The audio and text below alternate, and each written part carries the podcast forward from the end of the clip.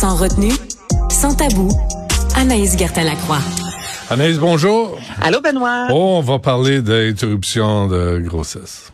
On va, oui, euh, oui, effectivement, mais euh, surtout sur la, répercussion que la loi qui est passée justement, l'abrogation de l'arrêt Roe v. Wade a eu justement sur la vie sexuelle des Américains. Puis c'est assez percutant, Benoît. C'est euh, une étude qui a été faite en fait cet été, donc au mois de juin. Là, on vient, ça vient tout juste de sortir vraiment les résultats de ce sondage-là. C'est Singles in America, en fait, qui a parlé à plus de 5000 personnes célibataires entre 18 et 98 donc, ça donne une idée vraiment, le, spectre assez large, à savoir justement vos relations sexuelles, depuis que vous savez qu'il y a des chances que ça soit beaucoup plus difficile ou même interdit de se faire avorter, c'est sûr que ça vient jouer.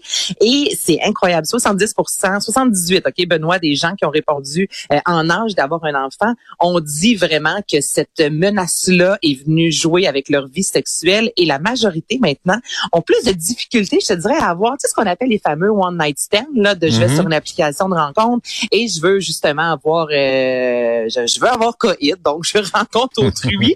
Et là, c'est ça, il y a quand même une personne sur trois qui a dit, moi, ça, je ne suis plus capable parce que je me dis, si jamais faut que je tombe enceinte, ou il y a des garçons aussi, là, c'est pas juste les filles, là, qui disent, hey, s'il faut qu'on ait à faire face à un avortement et que c'est impossible, ça va être l'enfer, on se connaît même pas, tu comprends? Ben euh, donc, on est loin d'avoir envie, justement, d'éduquer un enfant ensemble. Et il y a quand même une fille sur cinq maintenant qui, sur les, euh, les sites de rencontres, Benoît, on met une petite biographie, souvent où on se présente.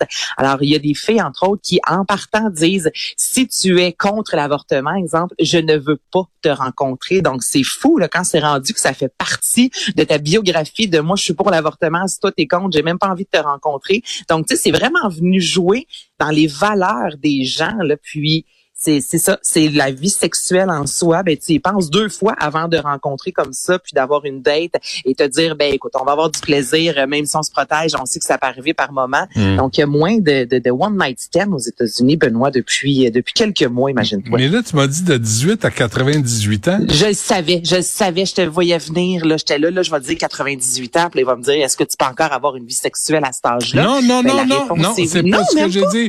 non, est-ce ben, que tu peux avoir des bébés à à 98 ans. Non, mais ça reste quand même. Ce sont non, tu peux pas avoir de bébé effectivement, mais ces gens-là quand même sont célibataires. Puis, mais t'as tout à fait raison en disant ça, ils peuvent pas avoir de bébé, mais ils ont été interpellés puis on leur a posé la question. Donc, mhm. euh, ils font partie du, ils font partie de, l'équation. On n'est pas à un miracle près, hein, de toute façon. Non, mais c'est vrai comme ça que je me dis, on, c'est un peu étrange qu'on les ait, qu'on les ait inclus dans ce sondage-là. J'ai pas pensé. Une chance que t'es là, ben. Ah, je sais à ça. Euh, les, les histoires de poupées sexuelle, moi, je trouve ça bien, bien troublant. C'est très troublant. Euh, dans il y a environ un an de ça, il y en a. Il y a eu à, Québec, pas à Québec, euh, dans le vieux Longueuil, plutôt Benoît, une, euh, une maison justement porte close où ça faisait la une dans le journal de Montréal où on pouvait pour environ 250 dollars aller passer quelques heures avec une fameuse poupée. Puis ça avait pas, je te dirais, fait le, bonheur des ben, ben, des gens qui habitaient sur cette rue-là de voir, de, j'allais dire des, un aller-vient, mais c'est ça quand même, là, des hommes il n'y a pas d'autre façon de le dire. Ouais, j'ai rien dit. OK, c'est ça. Tu m'as laissé me mettre un pied dans la bouche seul. T'es toujours bon pour moi. Chance que t'es là. Et ces fameuses maisons closes-là, avec les, des poupées sexuelles, il y en a, oui, au Québec, mais il y en a vraiment un peu partout là sur la planète. Donc, que ce soit en Belgique, en France, en Allemagne, au ah, Japon, euh, en Espagne. Et en moyenne, en Belgique, ça a ouvert, la première, c'est en 2018. Ça coûte 50 dollars, ben 50 euh, euros, en fait, pour passer une demi-heure. C'est 80 euh, mmh. euros, en fait, pour passer l'heure avec une poupée. Et il y a une maison en soi, la Dollhouse. Et les poupées, OK, ça coûte environ 2000 dollars, Benoît.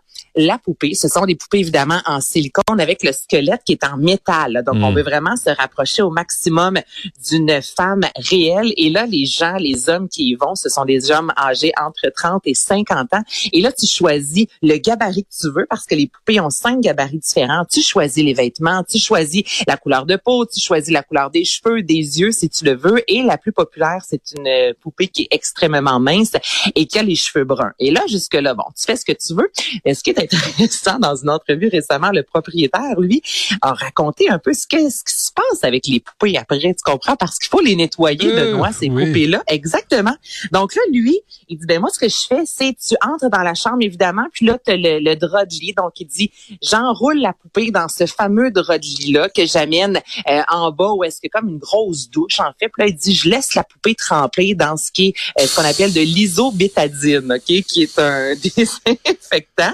Et ensuite, je nettoie ça avec un gros tuyau d'arrosage. Et là, faut que, nettoyer correctement le vagin qui est amovible. Et euh. sinon, il y a la bouche et l'anus vraiment incrustés dans la poupée. Donc, il dit, il faut tout vraiment aller nettoyer ça. Donc là, est habillé avec ses gros gants. Puis il dit, au début, ça m'écœurait, mais il dit, là, je suis rendu habitué parce qu'évidemment, faut que ce soit le plus euh, propre possible. Ben oui, je me hein. disais, quand même spécial comme comme emploi. On, on, revient là au date là, tu sais là, tu fais toi dans la vie Ah moi je Ouais, je vais nettoyer des poupées pleines de sperme. C'est ça, je peux. Euh, et, euh, et quand est-ce que le raid vient euh, en... Non, ah!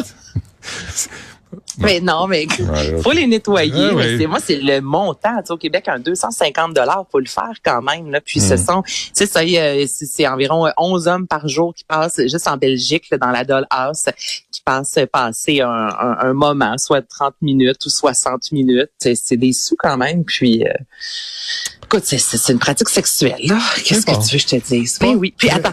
Non, quoi? Eh ben, j'ai pas je, je, te laisse avec à Longueuil, lorsque ça a eu lieu euh, en 2000, le le slogan, OK, c'est fantastique, c'était rester en sécurité avec du sexe sécuritaire, une solution anti-COVID. Ah oui, fait que tu vas, tu vas souligner une poupée sexuelle. Ben, regarde. tu pogneras pas la COVID. Mm, non, mais tu veux pogner autre chose. Euh, bon, oh, ils ont parlé de COVID. Ouais. de COVID. Oui, bon, c'est correct. Pour la COVID, ça marche. Anaïs, merci. Merci. C'est tout. oui, c'est assez pour aujourd'hui. À toute l'équipe, on fait ça demain, 11h. Il y a Guillaume Lavoie qui suit à l'instant.